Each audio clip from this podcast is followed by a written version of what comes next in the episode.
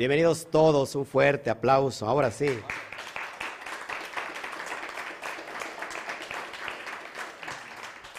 Estamos muy contentos, sí, sí. Muy alegres, alegres, sí, sí. Saludamos a todos los que están del otro lado de la pantalla, les mandamos todas nuestras bendiciones, nuestras vibras, nuestras energías de bendición, de prosperidad, de salud. Esta porción habla de milagros, de sanidad, de todo lo que tú puedes esperar en esta dimensión, así que quédate. Vamos a mirar lo que hay dentro de nosotros. Y hay alguien que está llamando a, nuestro ser, el ser interno, y que cómo vamos a empatar el yo externo con el yo interno el, yo externo que está en Yesod y el yo interno que está en Tiferet. Y vamos a hablar de estas dimensiones proféticas abundantes, así que quédate con nosotros. Si estás en YouTube, tienes que darle qué, manita arriba, dejar tu comentario, compartir con todas tus redes sociales y si nos puedes dar un super gracias, nos ayuda a seguir expandiendo la luz y, y ¿qué más puedo decirte? Si no te has suscrito, suscríbete. Activa la campanita de notificaciones para que te lleguen todas, todas, todos nuestros eventos en vivo y cuando subimos material. Y si estás en Facebook también, ayúdanos a estar ahí pendientes, dale un corazón grandote, comparte con todas tus redes sociales y también ahí puedes darnos, enviar estrellas, que también eso nos va a ayudar. Así que bienvenidos, uno, dos, tres, Shabbat Shalom, Baruch Hashem. Bueno, pues hoy estamos en el preámbulo, en una puerta. Y vamos a entender que este, esta transición de una vez que se levanta el templo, el Mishkan, con todos sus instrumentos, utensilios, una vez levantado el Mishkan, entonces entramos en la dimensión del Cohen. ¿Qué es el Cohen? El servidor, el que va a estar dentro del Mishkan ministrando. Eso le puede conocer en hebreo como la abodazara. Abodazara significa la, el servicio a Hashem. Perdón, abodazara, perdón, no, la abodá Hashem, perdón. Abodazara significa el servicio a algo extraño. Abodá abodá Hashem significa el servicio a el Eterno. ¿Cómo servimos al Eterno? Bueno, eso lo vamos a descifrar el día de hoy. Entonces, repito nuevamente que ya está listo el Mishkan, una vez que está levantado el Mishkan, entonces entramos en la dimensión de el servicio de este. Y vamos a ver qué es lo que dice el Zohar, porque estamos desde la perspectiva del Zohar. Y vamos a ver muchos, muchos elementos eh, importantes. Así que vamos a ir desmembrando. Yo cuando digo esto, es que me, eso me gusta, me gusta a mí, me encanta como que ir desmenuzando, descubriendo, comiendo. Hoy vamos a hablar de comida, yo sé que a usted le gusta mucho vamos a ir desmenuzando y comiéndonos de a poquito o de a muchito, de paso a paso, todo este manjar. ¿Le parece? Bueno, así que esta porción habla del Cohen Agadol, de los levitas, es decir, Aarón y sus hijos. Y usted, que, y usted puede decir, ¿y, yo qué tengo que ver con, con Aarón y sus hijos y ni es de mi familia? En realidad, Aarón y sus hijos es un código y tiene que ver con nuestra alma interna. Así que a veces no tenemos éxito en la vida porque, número uno, no hay Mishkan levantado y número dos, por lo cual pues, no hay alguien que sirva. Porque dentro de ese Mishkan, Mishkan es el cuerpo ¿eh? y el Cohen es el alma. Si no tenemos, podemos tener un cuerpo, pero el cuerpo puede estar tirado por lo cual entonces no hay presencia divina, no hay Shekinah. Acuérdense que la Shekinah, que es la presencia divina, tiene que ver con esta idea de lo que es Malhut. Malhut es la matrona. Matrona, que significa esa vasija eh, física, esa matriz física que va a ser preñada de la, del cosmos divino. ¿Ok? Y que va a dar a luz que, es decir, lo, lo espiritual lo va a materializar. Entonces, toda este, esta dimensión que, por ejemplo, el cuerpo tiene que ver con la parte física, la vasija, y el alma, que es el Cohen, es eh, esta luz espiritual divina que nos viene de los mundos de arriba. Así que hay que tener este, esta dimensión, conocerla para tener éxito en la vida. ¿Me sigue? Bueno, vamos a abrir bocado abro el chat después y vámonos ahora sí de lleno. Me encanta descubrir con ustedes toda la luz que, que a veces nos es difícil encontrarla. Dice el Sora Kadosh que solamente en esta palabra Baikra encontramos una dimensión completamente profunda, absoluta, para tener un encuentro con el Eterno. Y vamos a entender toda la cuestión de los sacrificios, en hebreo es korbanot, mal traducidos sacrificios, porque no tiene nada que ver con sacrificio, sino tiene que ver con una dimensión de acercarse. Esto lo vamos a estudiar, ¿ok? Bueno, el llamado interno, le he puesto esta porción porque, así como ves en pantalla, hay tres dimensiones del alma. El alma inferior que es Nefesh, después sigue Ruach, y la parte superior que está Neshama, está gritando, llamando a esas dos dimensiones eh, que están eh, abajo, inferiores. Está llevándolos al nivel de conciencia, ¿ok? Al nivel del intelecto, donde permea ya la luz del Santo Bendito sea, la luz del Ein Sof, para que, para que el, el Mishkan tiene que ver con la unificación de estas tres dimensiones o divisiones del alma. ¿Sí? Serampín, hablamos de lo emocional, que es Ruach, eh, hablamos de Nefesh, que es Malhut, ¿a dónde tienen que ir? A Binah. A Binah, que es en, Neshama, unificamos toda esa dimensión, estamos yendo a esa dimensión del intelecto o de la, de la, de la lo que podemos entender como la percepción, ¿ok? Activar el DAD, activar eh, la glándula pineal para poder entender el mundo de arriba. Eh, no puedo entender el mundo de arriba si primero no termino entendiendo el mundo de abajo. Nuevamente, para entender el mundo de arriba tengo que entender el mundo de abajo. ¿Okay? Eh, en el mundo de abajo encontramos el caos. Hay mucha gente que tiene miedo literalmente a ser feliz. Porque cuando piensa en felicidad, inmediatamente viene a su mente que eso, eso como que se lo van a cobrar. Como que va a haber factura. Tan impregnados estamos de la citracra del otro lado, que no nos damos cuenta que el caos, ¿qué esconde el caos? El caos esconde un código y ese código es la felicidad. Así que no tengas miedo a ser feliz, porque el caos cuando tú rompes esa, clipa del caos, dentro de ese caos hay felicidad. Y te lo voy a enseñar cómo hacerlo trayendo el Aleph. Y es muy importante. Parasha 24, Baikra. Desde el nivel del Suar, Baruch Hashem, bendito sea el Eterno que nos tiene en este nivel. Yo no sé para dentro de un año en dónde voy a estar. No sé si todavía estaré. Físicamente quiero estar durante mil años más pero espiritualmente no sé dónde estaré, y lo digo con, mucho amor y sin nada de, ego. Este, pero bendito sea el Eterno que hoy estamos estudiando esta dimensión de las parashot desde este nivel. Somos privilegiados. Somos privilegiados. Amén. Esta porción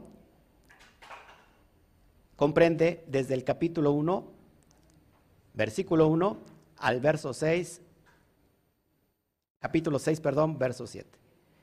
Bueno, amárrese, póngase el cinturón, cinturón de seguridad. Algo increíble. Estamos en el portal de una nueva dimensión. Pasamos al tercer nivel de los mundos de la Sefirot, de las emanaciones. Primer nivel Keter, que tiene que ver con Bereshit. Curiosamente ahí el hombre es caído. La pregunta es por qué es caído, por qué Adán cayó. Y todo tiene, acuérdense que estamos en el mundo de la causalidad, no de la casualidad. Todo es causal, todo tiene una causa. Adán cae porque la conciencia divina tiene que bajar a esta dimensión material a fin de dignificarla. Así que entonces Adán realmente no pecó, no transgredió, sino es un aspecto de vaciarse completamente para venir a rectificar esto que está caído. habla de Keter, Bereshit, tenemos el segundo libro que es Shemot o Éxodo y tiene que ver con la Sefirá de Jotma.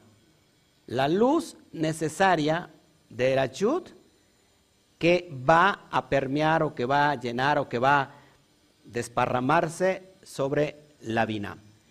este tercer libro tiene que ver con la Sefirá de Vina. Vina significa entendimiento. Es decir, que, que a partir de ahora entramos en esta porción y en todo este libro, que la energía es que una vez que está iluminado nuestro entendimiento, podemos ser la Abodá Hashem completa. El servicio a Hashem de una manera eficaz. ¿Ok? Todos hasta aquí. Esta porción sucede precisamente en la inauguración del Mishkan. ¿Cuándo sucede? El primero de Nisan o el primero de Aviv. La inauguración del templo, del santuario del Mishkan. ¿Qué más sucede? La muerte de los hijos de Aarón. Creíble esta dimensión. Pero ¿qué más sucede también? Acuérdense que entonces entramos en este mes que está gobernado por Aries, lo que es Nisan, Aries, que tiene que ver con el ego. Eh, Aries es un carnero que su fuerza ¿dónde está? En la cabeza. Así que por eso la cabeza eh, tiene que ver con el ego, o sea, una, una parte negativa de lo elevado no solamente es, es, la sabiduría, sino también el ego, porque es una persona altiva, tiene que ver con la cabeza. Así que como este mes y esta energía es de mucho ego, tenemos también en el primero o en este, o en este mes de Aries nace Abraham, nuestro padre Abraham. Abraham, ¿qué representa? La sefirá de Geset. Por eso, aunque el carnero Aries, que es muy fuerte y que tiene que ver con la dimensión de ego, va a ser endulzado o equilibrado con Abraham, que es Geset. O sea, que entra Geset a esta a este mes trayendo el perfecto equilibrio. Porque ¿cómo gobernamos el ego? A través de la bondad. ¿Ok? La bondad significa dar. Amor significa dar. Amor no solamente es una expresión sentimental de yo te amo, pero también me tienes que amar. Amor es en el sentido occidental, bueno, amo, pero tú también, tiene que ver con un sentimiento muy arraigado. Amor tiene que ver con el hecho de dar. Cuando tú das, estás, estás en amor. No importa si quieres a la persona o no la quieres. El simple hecho de dar eso, esa acción es ajaba, amor. Luego, cuando estoy en amor, escuche esto que es bien importante. Cuando yo doy, me vuelvo altruista. Y altruismo es lo contrario a egocentrismo. Así que este mes está cargado de egocentrismo por Aries y yo lo voy a transmutar o lo voy a equilibrar a través de altruismo, a través del amor. ¿Cómo, se puede traducir Baikra? Bueno, Baikra se traduce simplemente llamó. Y vamos a estudiar un poquito esta, esta dimensión, porque es muy largo y, y, bueno, aunque no me gustan los estudios largos, pero ¿qué le voy a hacer? Si yo no explico desmenuzadamente, creo que no me voy a hacer entender. Y como ya es costumbre, yo quiero que su vasija quede preñada que usted salga preñado de aquí de la luz divina, de entendimiento. Porque si, nos damos cuenta, como esta dimensión o esta, este libro habla de Vina, deberíamos de tener la Vina abierta. ¿Sí? La Vina abierta. Un proceso de ir de menos a más. ¿Cómo es el camino del Sadik? Dice que el camino del, del Sadik es como la luz de la aurora, que va en aumento hasta que el día se hace completo. Es como la, el, proceso que tiene la luna, luna nueva, luna creciente, hasta que llega a luna llena, ¿ok? Entonces, vamos a ir entendiendo estos conceptos. ¿Te parece bien? ¿Cómo empieza eh, la porción? Que ahí es donde vamos a encontrar diversas dimensiones. Vamos a leer un poquito. Vamos al, ver, al verso 1. Verso 1 de Baikra, ¿cómo, cómo inicia? Baikra el Moshe Vayedaber Adonai Elad Meoel Moed Lemor, que significa y llamó Hashem. Y llamó Hashem a Moshe. Le habló el Eterno, le habló Yud Hei Bat Hei desde la tienda de asignación, diciendo, escuche, el llamado, una vez que, dice el Suar, una vez que el templo, el Mishkan, es levantado, allí empieza a habitar la presencia del Santo bendito sea que es la Shejina. Voy a leer un poquito el Suar, vamos para allá. Bendito sea el Eterno que nos regala herramientas poderosas. ¿Sí o no? Y que, bueno, algunos que no tienen la posibilidad de, adquirirlo, entonces uno viene y se, los, se los puede leer aquí, ¿no? Vamos a leer un poquito del texto. Me encanta. Hay que hacerlo con entendimiento. Vamos a. Estoy en la sección 6, que se, dice una ofrenda a Shem. Vamos a ver qué dice el Zohar desde la perspectiva de, las, de los korbanot. Aquí encontramos todo lo que significa los korbanot. ¿Qué es korbanot? Las, las ofrendas o los sacrificios que se ha mal traducido. Y encontramos cinco niveles de sacrificios que, esto ya lo he hablado hace tres años, solamente es para traerlo a, esta dimensión, pero desde el punto nivel elevado del alma. ¿Para qué son estos cinco cinco sacrificios, ¿ok? Que aquí nada es curiosidad, el cinco es muy relevante porque tiene que ver con muchas dimensiones que estamos estudiando hoy. Pero fíjese cómo dice el Zohar. Dice, ven y ve, el versículo 50. En aquel día el tabernáculo, el Mishkan, estuvo completo. ¿Cuándo? Hoy, o sea, eh, en un primero del mes de, de Aviv. El santo bendito sea él, vino rápidamente y reposó en este. Inmediatamente, literalmente, llamó a Moshe y le habló a Shem fuera de la tienda de la asamblea diciendo, fíjense, sigo leyendo. Le informó que el futuro de Israel pecaría delante de él y esta tienda de asamblea sería quitada como señal de vida a sus pecados y no permanecería en sus manos. Esto es lo que está escrito. Y le habló a Shem fuera de la tienda de las asambleas. Queriendo decir con relación a la tienda de asamblea que está que ésta sería tomada como señal en el futuro a causa de los pecados de Israel.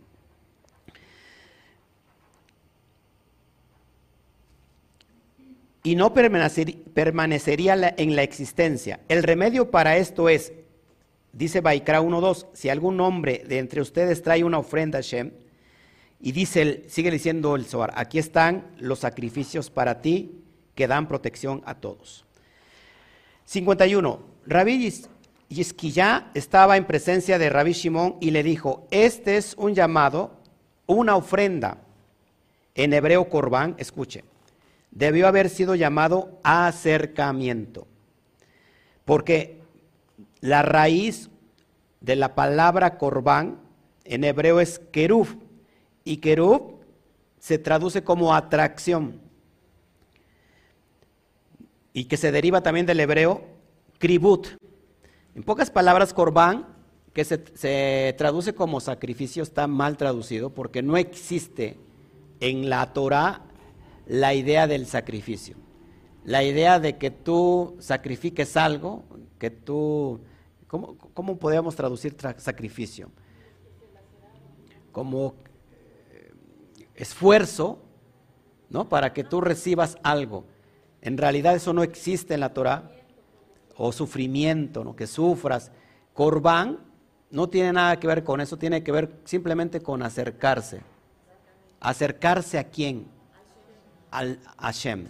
En esta dimensión, a la luz, a la Insof. ¿Y cómo se, acerca, dice el Zohar, por medio de cinco elementos poderosos? Y lo que estamos estudiando. ¿Por qué entonces es llamado una ofrenda, es decir, corbán? Respondió, he sabido entre los compañeros que una ofrenda es la atracción de aquellas coronas santas. Escuchen. A saber, la Sefirot, Gesed, Geburat, Tiferet, Nezahod y Yesod que son todas juntas, atraídas y mutuamente conectadas, hasta que todas forman una unidad perfecta, de modo que el santo nombre sea puesto apropiadamente.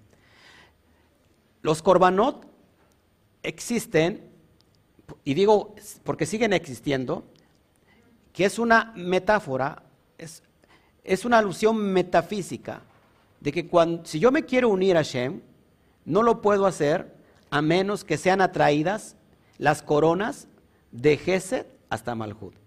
Luego, cuando todas estas están unidas, están coronadas, cuando, cuando digo coronas, me estoy refiriendo a cada rectificación de cada midot, de cualidades que tenemos, sobre todo en el área emocional.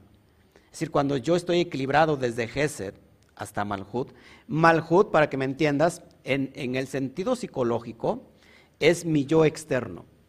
Es cómo me estoy manifestando al mundo. ¿Verdaderamente me estoy manifestando como soy o me estoy vendiendo?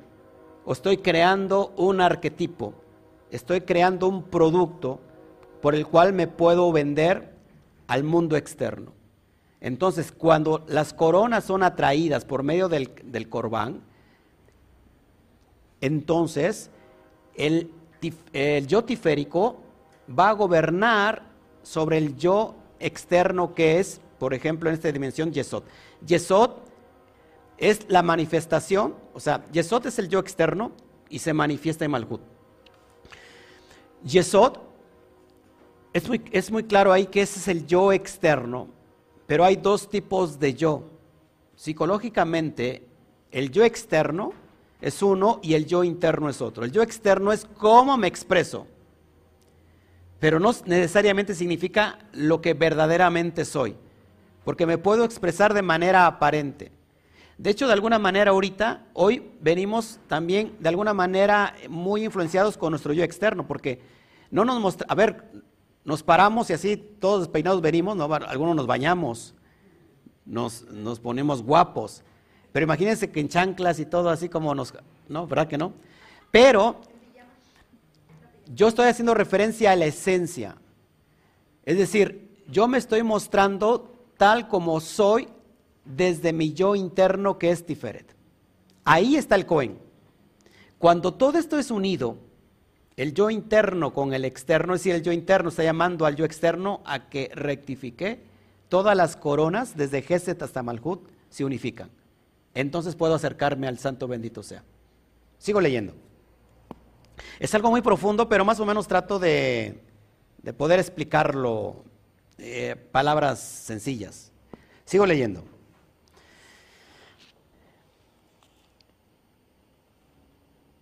Dice, hasta que forman una unidad perfecta de modo que el santo nombre sea puesto apropiadamente. ¿Cuál es el santo nombre? Eh, acuérdense que Yud Hei es el mundo de las causas.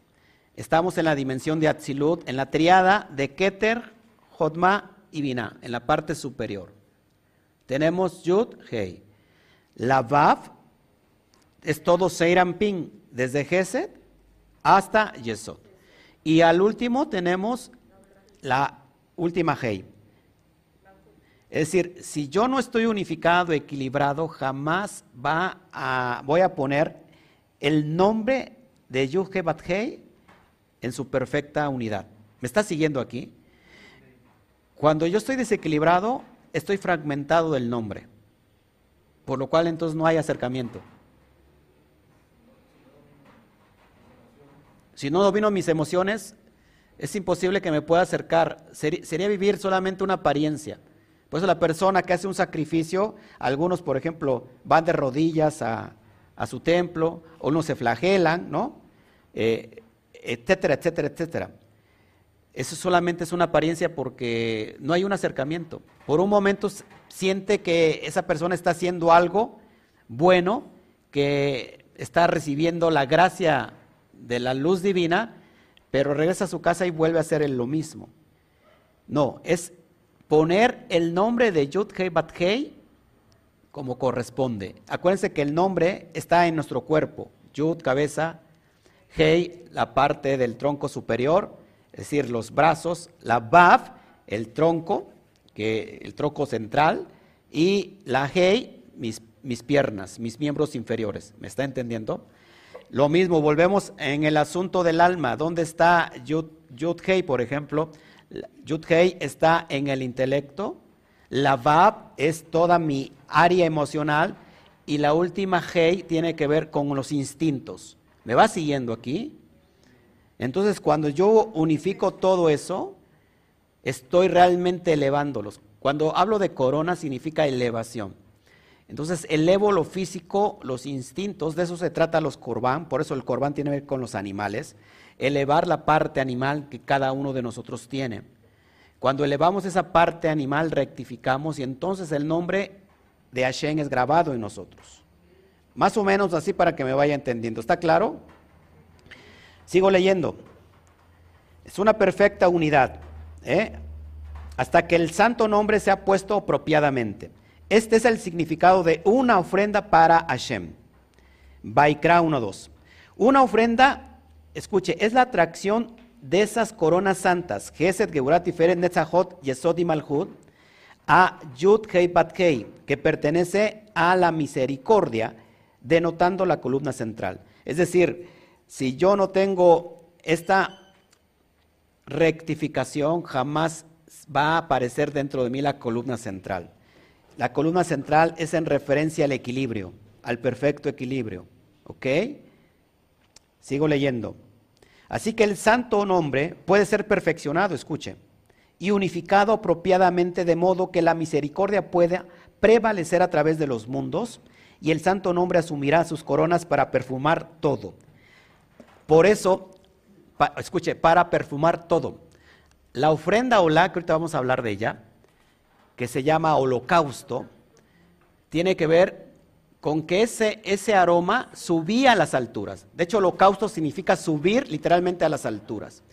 Y ese olor era olor fragante delante de Hashem.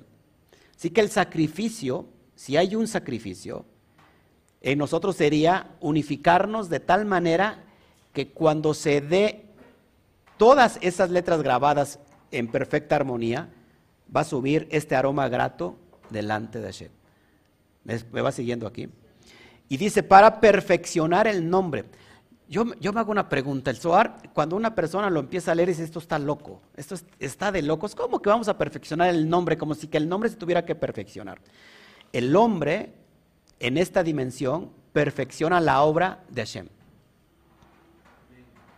Mire, yo antes me dedicaba a los peces y hoy me sigo dedicando a los peces de otra, perspectiva. Ahora los peces que son ustedes.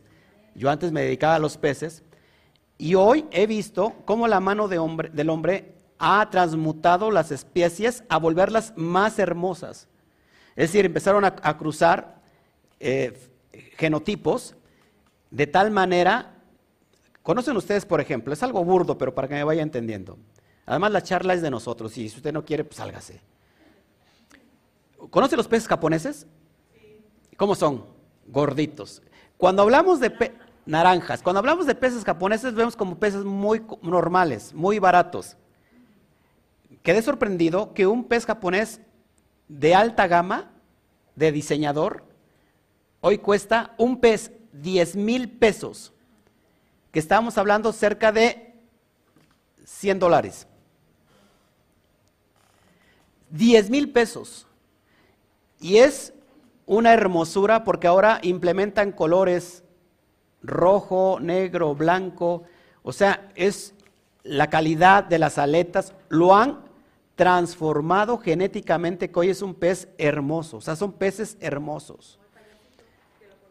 Como el pez payaso, por ejemplo, el pez payaso es un pez eh, de agua dulce, el famoso Nemo. Ahora hay peces payasos que ya, de agua salada, perdón, que son manufacturados por hombres y se llama peces de diseñador y un pez payaso ahora, es hermoso, con colores y, manchas eh, preciosas que cuando yo me dedicaba al acuarismo no existían. Y hoy cuestan carísimos. ¿Conoce los peces beta? Bueno, los peces beta que costaban en, cuando nosotros 15, 20, 7 pesos. Iniciamos con los betas de 7 pesos. Bueno, hoy existan betas COI, así se llaman, que han sido manipulados genéticamente y hay colores impresionantes como color fluorescente, no pintado, sino ya creado genéticamente. La mano del hombre va perfeccionando la obra de Hashem. Esto es increíble. ¿Por qué? Porque de alguna manera tenemos esa chispa divina entre nosotros. Y así en muchas otras cosas. Iguanas. Las iguanas, ¿de qué, de qué color vienen? Verdes. Bueno, hay iguanas azules el día de hoy, no pintadas, sino ya de alguna manera transmutadas genéticamente. Y luego puedes decir, bueno, ¿y esto es bueno o eso es malo? No, eso no está prohibido. Te, estoy, enseñando cómo el ser humano fue hecho a imagen y semejanza de Hashem. Por eso dice el Suar que el hombre viene a perfeccionar la creación. ¿Cómo nace el niño? Nace del sale del vientre de la madre y y está conectado por el cordón umbilical. ¿Qué tiene que hacer la madre? Cortar el cordón umbilical. Ahí perfeccionó el hombre la creación. Por ejemplo, la circuncisión.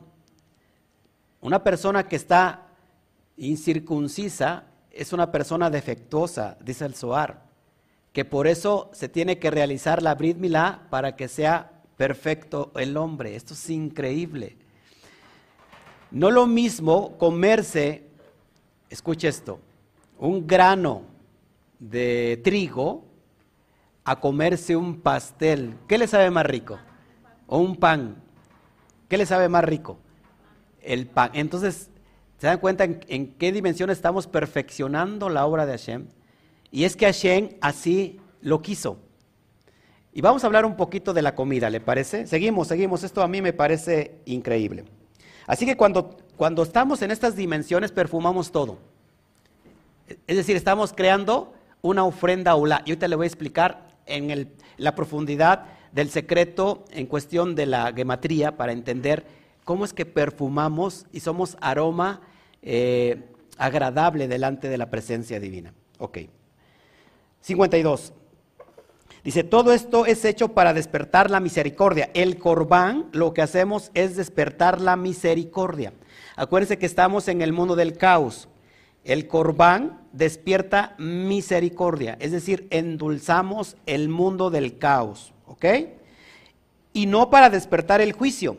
Escuche, por lo tanto, es para Yud Hei Bat Hei y no para Elohim. El Corban, dice el, Zohar, es para Yud Hei Bat Hei y no para Elohim. Porque Yud Hei Bat Hei indica misericordia, mientras que el Elohim indica juicio. Acuérdense que Elohim, cuando hablamos de Elohim, estamos hablando de la parte izquierda, de la columna izquierda de la Geburah. Cuando hablamos de, gracia, de amor, estamos en la columna derecha. Ok, Gesed. Y nosotros requerimos misericordia y no juicio. Rabí ya dijo, feliz es mi porción porque he preguntado y merecido estas palabras. Wow. Sigo leyendo, 53. Rabí Shimón respondió, ciertamente esto es verdad, a saber, no está escrito, las ofrendas de Elohim, sino los sacrificios de Elohim. Esto alude a la matanza que es designada con el hombre Elohim, por cuya razón fue realizada en el lado norte del altar. Los sacrificios se hacían en el lado norte. El norte tiene que ver con el juicio, desde el punto de vista místico. ¿Ok? El sacrificio es al nombre, es al nombre de Elohim, que es el lado de Geburá, para que el espíritu de juicio, escuche, sea mitigado y quebrantado y el juicio sea así debilitado, trayendo así la misericordia para vencer el juicio. Por lo tanto, está escrito los sacrificios de Elohim para romper la fuerza y el poder del juicio severo. Como está escrito, un espíritu quebrantado. ¿Qué pide de nosotros Hashem? Un espíritu quebrantado. Esto implica que el fuerte espíritu del juicio está roto. Y su espíritu y poder no serán dominantes. Así el hombre está para pararse junto al altar con un espíritu quebrantado y sintiendo remordimiento por sus acciones, para que este fuerte espíritu sea roto, de modo que el juicio sea, pueda ser suavizado y la misericordia domine el juicio. Es el punto de vista de, del Zohar. Esto es impresionante. Lo que sigue. Entonces, ¿qué nos está enseñando lo que es el corbán? El corbán es la acción de acercarse. ¿Acercarse a qué? Al mundo de la Aleph. Ahorita le voy a explicar por qué. Acercarme a Shen es acercarme al mundo cósmico, al mundo supremo, al mundo de los milagros, al mundo divino. Porque, porque el Corbán, como acabamos de leer, según el Zohar, tiene el potencial de romper las leyes naturales. Ese es el sacrificio o el secreto de lo que podemos denominar como sacrificio. El Corbán resguarda un secreto y ese secreto es romper con todas las leyes naturales. Esto es increíble.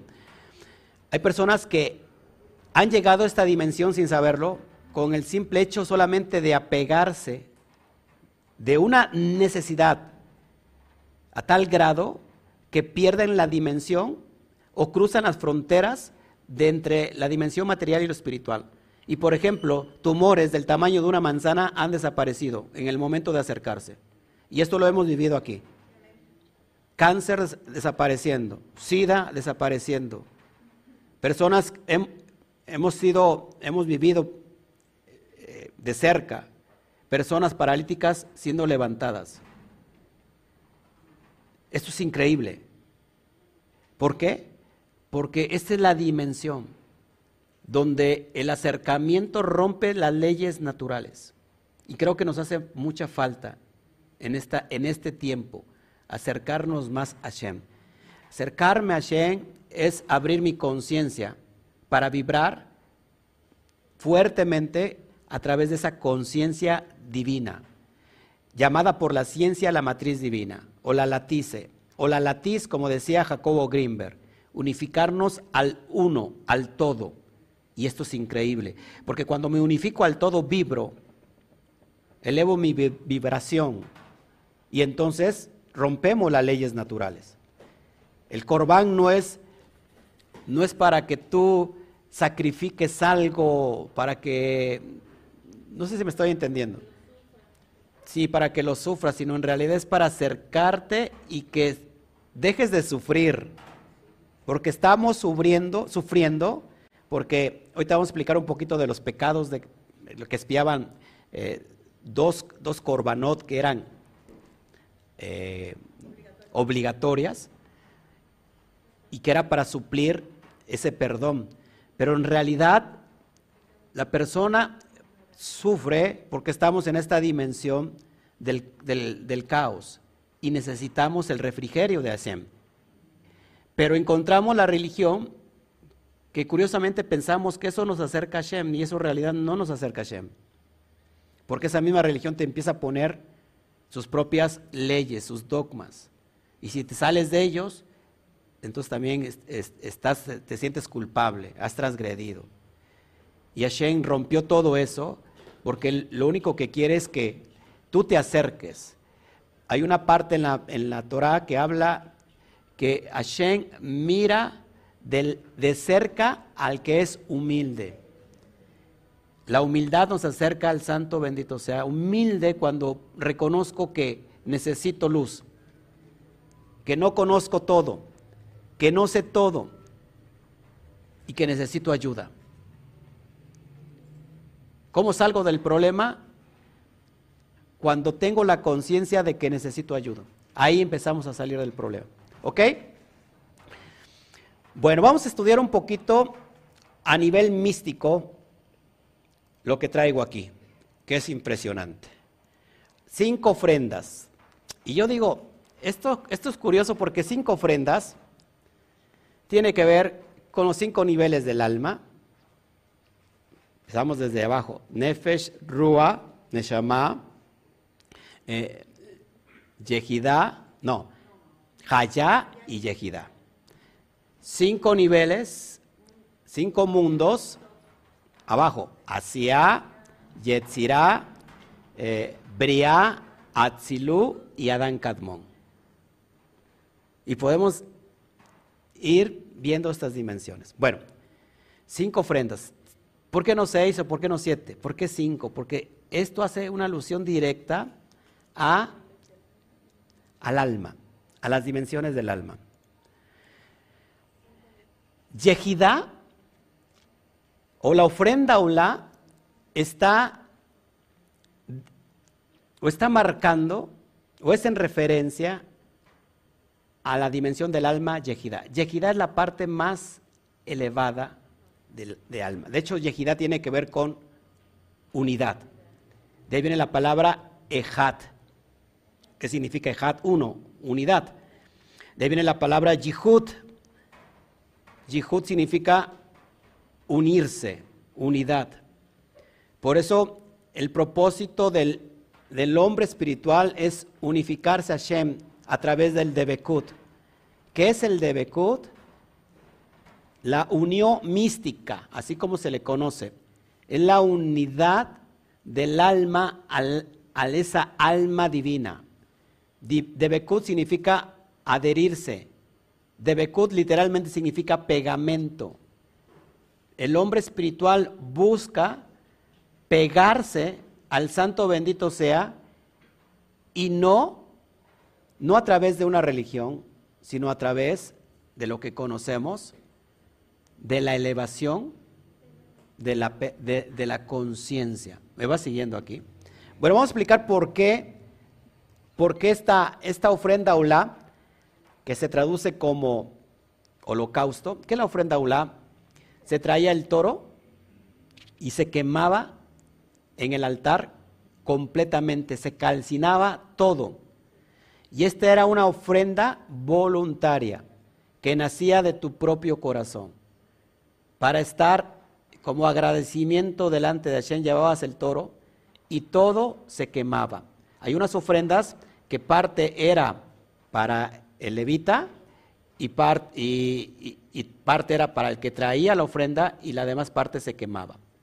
Esto es muy impresionante porque eh, cuando hablamos de sacrificios, de, traer estas, estos seres y, y hacerlos morir y después quemar, como que nos pintan como a un Dios que está hambriento y sediento de sangre, de muerte, pero en realidad no tiene nada que ver con eso en absoluto. Recuerden que todo eso es una metáfora de lo que alude dentro de nosotros, que es el alma que la parte animal necesita ser quemada completamente. ¿Cuál es la parte animal de nosotros? Los instintos. Quemarse en el sentido de que cuando se queman, en realidad, hermana, ¿sí puede respirar? Quítese el, cubrebocas. Ah, es que la veo que está sufriendo usted, que no puede respirar. Ah, ok. Entonces no la haga de tos y siga usted escuchando. Escuche, cuando quemamos algo, es en el sentido de purificar. ¿Ok? De purificar en este, en sentido nuestro, nuestros apegos físicos, nuestros instintos. Tienen que ser purificados para que se, puedan elevar. Es en la ofrenda Olá. Ok. Vamos a ir descubriendo esta dimensión. ¿Por qué Olá o la ofrenda Olá corresponde a Yehidá, que Yehidá es la parte más sustancial y elevada del alma. ¿Ok? Porque ahí encontramos el secreto del Mashiach. Y vamos a enseñarlo a través de las gráficas. Espero me estén entendiendo porque, bueno, mire, ahí esto.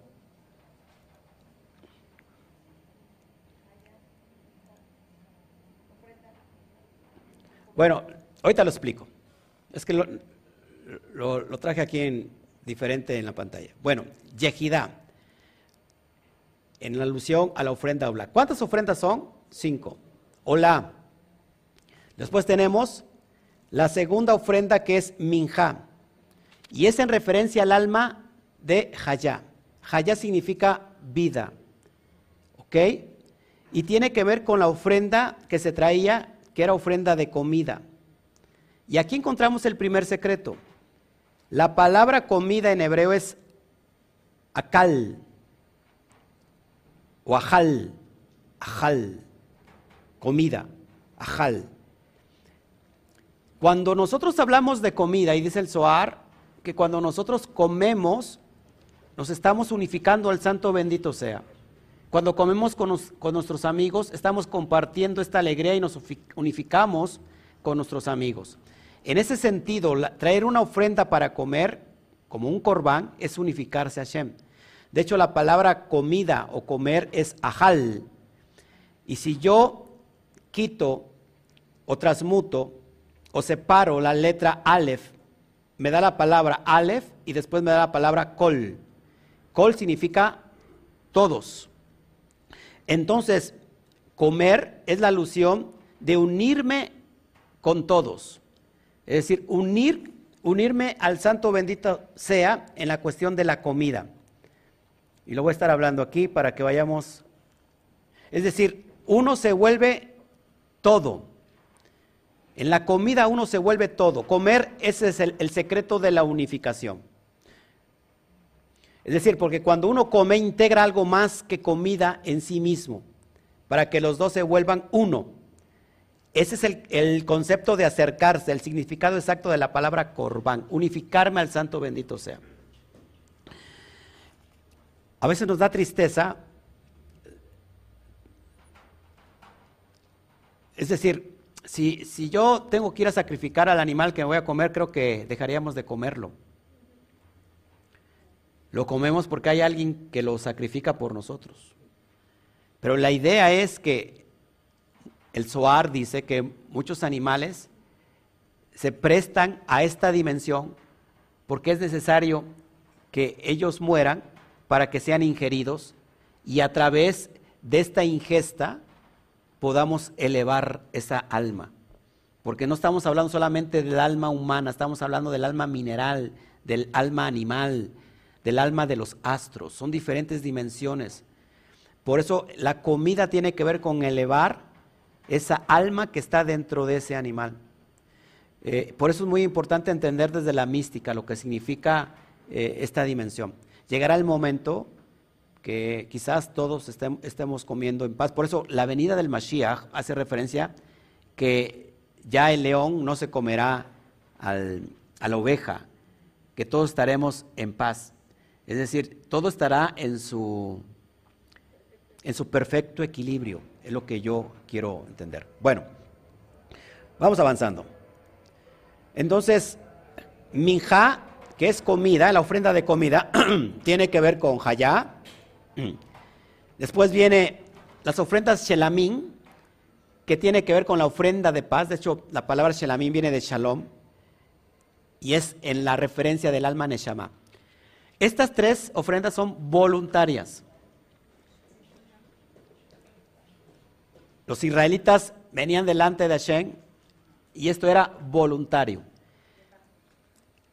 Las otras dos ofrendas restantes son obligatorias. Una es hatat, que es la ofrenda por el pecado, el pecado de ignorancia, y que tiene que ver con el alma del ruach. Y la última es la ofrenda Sham, que tiene que ver con la ofrenda de la culpa, y es en el estado Nefesh. Así que es elevar, amados, el sacrificio animal, es elevar esta alma que está todavía gobernada por los instintos primitivos, instintos animales, rectificarlos para unificarnos. Al santo bendito sea. Entonces, no me voy a meter a explicar todo lo que se... Ve usted la porción de hace tres años, ahí hablo perfectamente de estas cinco ofrendas, de cada una, pero eh, el pecado Abón y el pecado Peshat no están aquí, porque esos tienen que ver con el corte, caret, es decir, el, el, insurgente, la persona que iba a Bon o que iba a care, eh, que iba a pechar estos pecados de muerte eran cortados del pueblo de Israel. Pero para todos había solución. La solución era eh, un Goel, alguien que podía redimir esos, esos pecados. Y esta redención tiene que ver con el Mashiach. Aquí te lo vamos a entender. Sí, le daba la lepra y todo eso.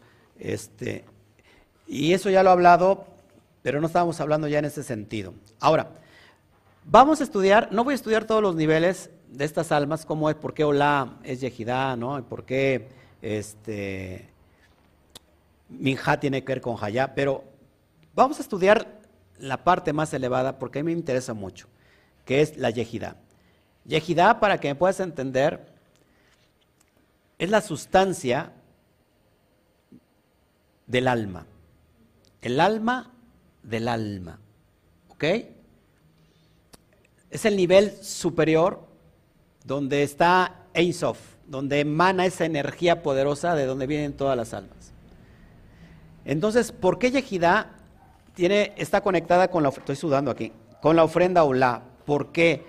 Porque la ofrenda Olá hace, hace semejanza a esta dimensión de Yehidá. Vamos a estudiarlo a través de eh, la gematría. Cuando la ofrenda Olá le anexo Baf, ya me daría el resultado en gematría de 111. Presta atención, 111.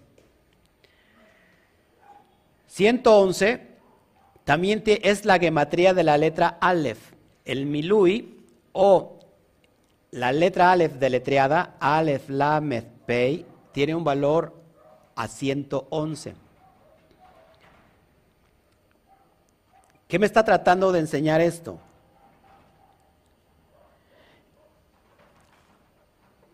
Cuando Olá se escribe con la Bab, nos da resultado 111. Y vamos a entender que Yehidá es el secreto de Mashiach. Yehidá representa o es el elemento mesiánico porque Mashiach representa la autoanulación, ¿sí? Para tener una unidad con el Santo bendito sea. Por eso nuestra alma superior que está en esa dimensión esenciática viene permeando el nivel de Hayá. Hayá es la, la vida del alma Podría decir que Hayá es el alma del alma, pero que Yehidá entonces sería el alma del alma del alma. Es algo muy profundo. Hayá, sí, Hayá es el hilo que le da vida a Neshama. De hecho, ahí está la, la vida, la matriz de la vida, de cuál nace el alma Neshama. Me va siguiendo aquí. Ahí en esa dimensión está Mashiach. Mashiach es la autoanulación. Y ahorita lo vamos a entender. Bueno, ¿y por qué entonces Olá, que vale 111, es igual a Aleph? Porque Aleph simboliza a Dios, al Santo bendito sea, como la fuente de todas las cosas. De hecho, le voy a mostrar una, en pantalla esto que para mí me hace, se me hace muy importante. Y mire, la porción, lo curioso, que creo que es la única porción que el inicio, cuando dice Baikra, tiene una letra Aleph pequeñita. Y hay comentaristas que dicen que este es un gran secreto, porque cuando yo quiero acercarme al Aleph, tengo que tomar el ejemplo de esa Aleph que siendo lo más grande que existe, se hizo pequeña. O sea que yo no me puedo acercar al santo bendito sea si no es a través de la anulación o el bitul, que es la, la anulación del ego. A pesar que Aleph vale uno, en referencia a que uno es todo, pero que también Aleph vale mil porque mil en hebreo es elef, mil. Así que cuando yo a través del corbán me quiero acercar al alef, me estoy acercando a esa dimensión poderosa porque Aleph también vale 26, Yud, Yud y va de medio, 26. Maestro en hebreo es Aluf. Aluf es este maestro cósmico que me va a enseñar todo lo del mundo divino. Eso es acercarme al mundo cósmico, donde se rompen las leyes naturales. ¿Me va siguiendo aquí? Por eso es muy importante que la unificación la Ola en referencia que al, a la alma yejidá tiene que ver con o simboliza unirse a la fuente de todas las cosas. ¿Me está siguiendo aquí? Los que están durmiendo, párense, es agüita, por favor. Es el diablo que los está durmiendo. Hace mucho calor y entiendo, pero échese agua de veras, de veras. Atienda este llamado porque es impresionante lo que estamos viendo. Ahora, curioso, porque acá nada es curiosidad, acuérdense. Lo curioso es que este versículo, perdón, esta porción, esta para allá, ¿cuántos versículos cree que, cree que tiene? Esta porción contiene 111 versículos, el valor del Aleph.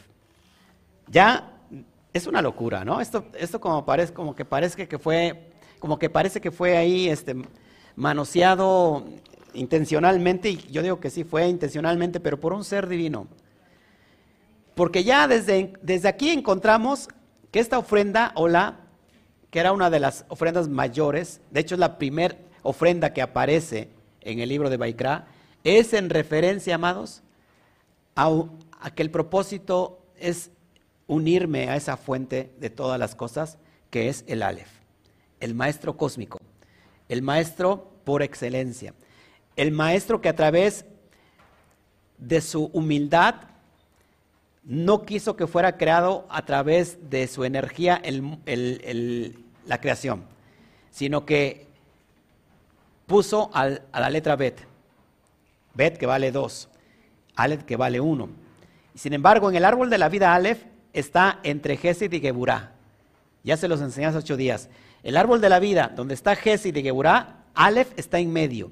¿Para qué? Para equilibrar el juicio con el amor y el amor con el juicio. ¿No le parece una locura? Y cuando el Aleph se revierte, el Aleph es como la, la, espada, la flama que está cubriendo el Edén. El Edén que está resguardando y que tiene cuatro puntas, porque tiene cuatro puntas la Aleph. Aleph también se puede transmutar en, en Pele, y Pele significa milagro, maravilla. Nos entramos en esta dimensión de quebrantar las leyes naturales. Esto es increíble. Ahora, más sobre el tema. ¿Por qué, ¿Por qué tiene que ver con Mashiach?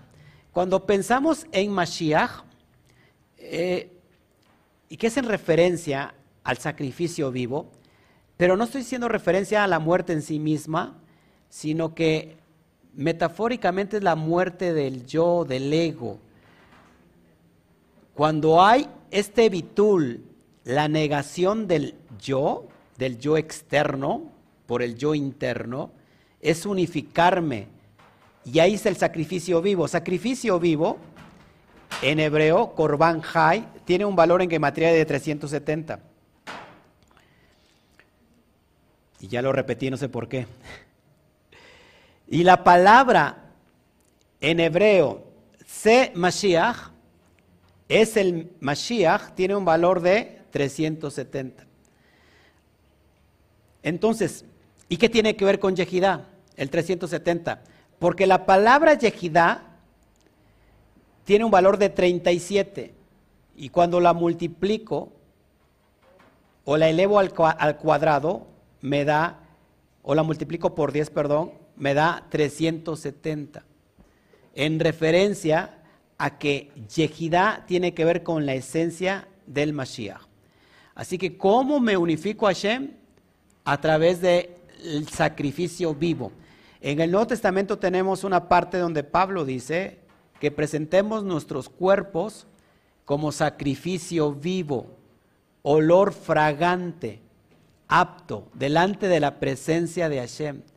¿Y cuál es este sacrificio vivo? Está haciendo referencia a la ofrenda Olá todo nuestro cuerpo rectificado.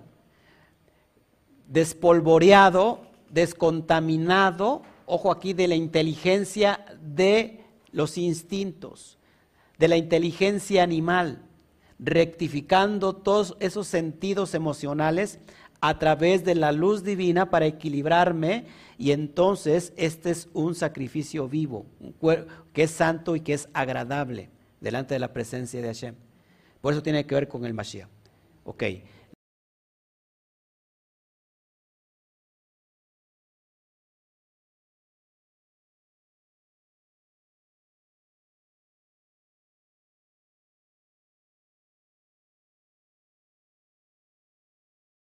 Bueno, vamos a la gematría de las dimensiones del, del, alma o de las dimensiones de estas corbanot.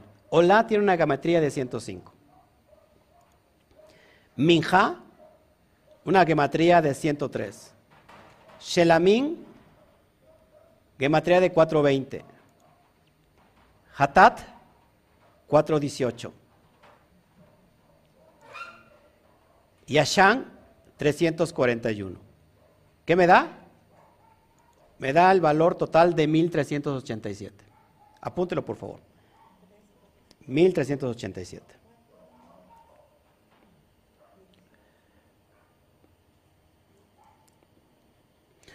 Sobre, por ejemplo, sobre la, la, la de Hayá, que es Minja, eran ofrendas vegetarianas pero que no deberían de incluir levadura ni miel.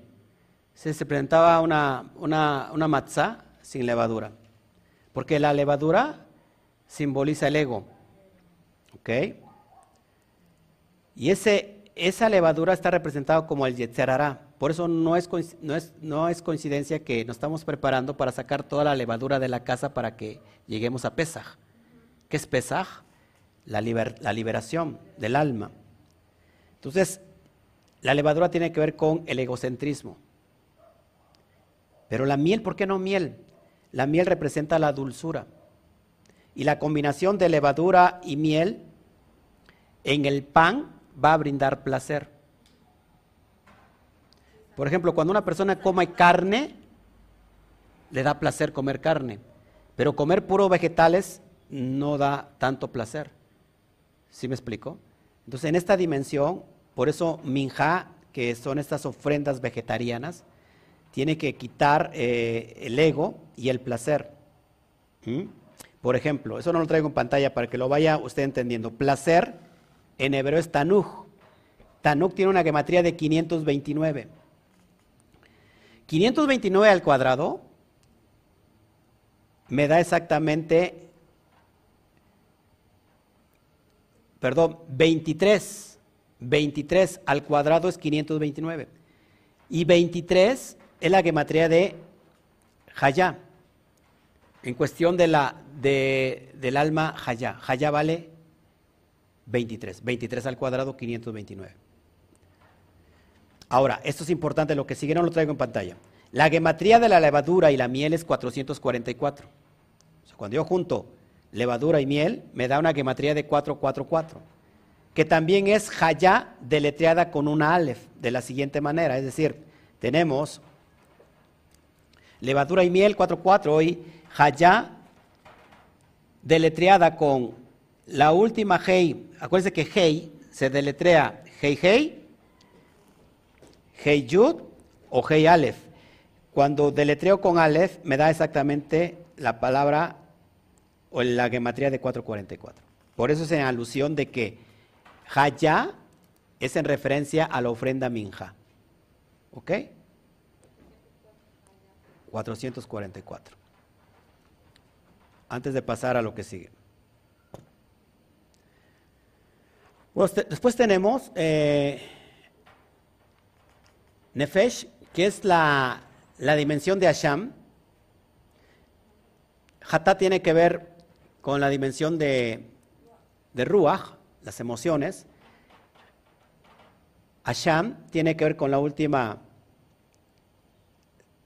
la última ofrenda, que es Nefesh. ¿Qué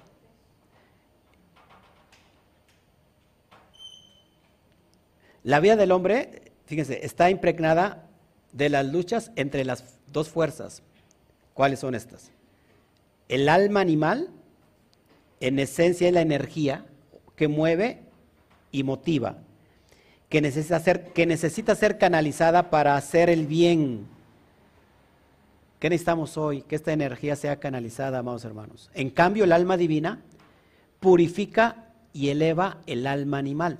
Por eso la importancia que aquí se encuentra un código bien poderoso. Pasamos al siguiente.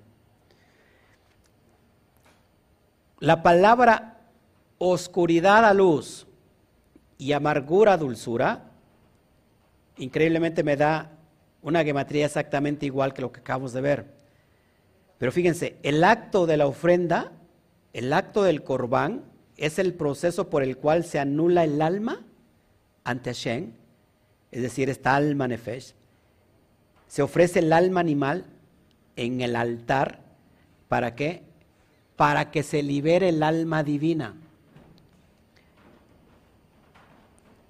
Ahora, uniendo la gematría de todas estas ofrendas, me da el valor de 1387, que ya te lo acabo de poner ahí.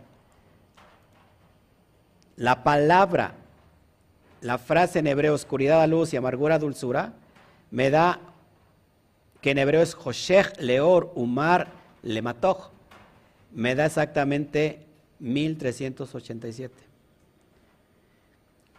¿Cómo es esto tan importante y que nos revela el remes? La alusión de unificar todos los conceptos de los valores de las corbanot, de las cinco corbanot, a salir de un estado de oscuridad y pasar a luz, salir de un estado de amargura y, y entrar a un estado de dulzura. Increíblemente las matemáticas, las letras hebreas, que son vasijas, que nos muestran ciertas energías, nos pueden ayudar a entender que es necesario que el alma animal se, se queme para que se libere el alma divina. ¿Me está usted entendiendo? El alma animal tiene que quemarse. La ofrenda Shan tiene que ver con el pecado. Asha es el pecado de culpabilidad. Normalmente una persona vive culpable toda su vida, ya sea por lo que hizo o por lo que dejó de hacer. Se siente culpable en todo momento. Es dominada absolutamente por su estado nefesh, el estado animal del hombre, los instintos. Es necesario que esa alma sea quemada delante del altar de la presencia divina para que una vez que se queme, sea liberada lo que está dentro de esa alma, que es el alma divina. Los instintos resguardan el alma divina. Por eso el animal se tenía que quemar. No es, es una alusión metafórica de no ir, porque ya jamás yo creo que se va a levantar un tercer, tercer templo. Y si lo se hace, no tiene ninguna importancia ni relevancia en lo que estamos aprendiendo. Dios no tiene hambre ni sed de sangre, de sacrificios. Dios tiene hambre o la luz tiene hambre de ti, de que encuentres tu propósito en esta dimensión, que te quites todo, todo el defecto animal que está sobre tu vida, que la, que la materia gris que está ensuciada de caca animal y que no te deja pensar, es quitarnos esos elementos, quemarlos para a fin de que podamos elevar nuestra conciencia, ser libres verdaderamente. Hay un texto en el Nuevo Testamento que dice, todo lo que el Hijo libertare, será verdaderamente libre. ¿Y cuál es el Hijo? El Hijo es el Daad, el conocimiento. Si yo no tengo conocimiento, no voy a ser jamás liberado. Entendré, tendré un poquito de entendimiento y creo acercarme a Dios a través de diversos ritos religiosos, pero nada de eso me acerca a Dios porque estoy en la misma situación. Me encuentro simplemente en la misma situación emocional, con fracasos, con tristezas, con problemas que no puedo resolver y que necesito que alguien me ayude. Necesito encontrar un guía, un maestro que me ayude cuando la importancia es encontrarte a ti mismo, porque tú eres tu mejor maestro que puede existir, tú eres el hijo, tú eres el dad, que es necesario que se libere de esa autocrítica negativa que es el pensamiento animal. ¿Me está usted entendiendo? Y bueno, con esto he terminado todo. Ya puede usted sentirse libre de, este, de este gran sacrificio que hizo usted hoy a venir a escuchar esta porción. ¿Alguna pregunta hasta aquí?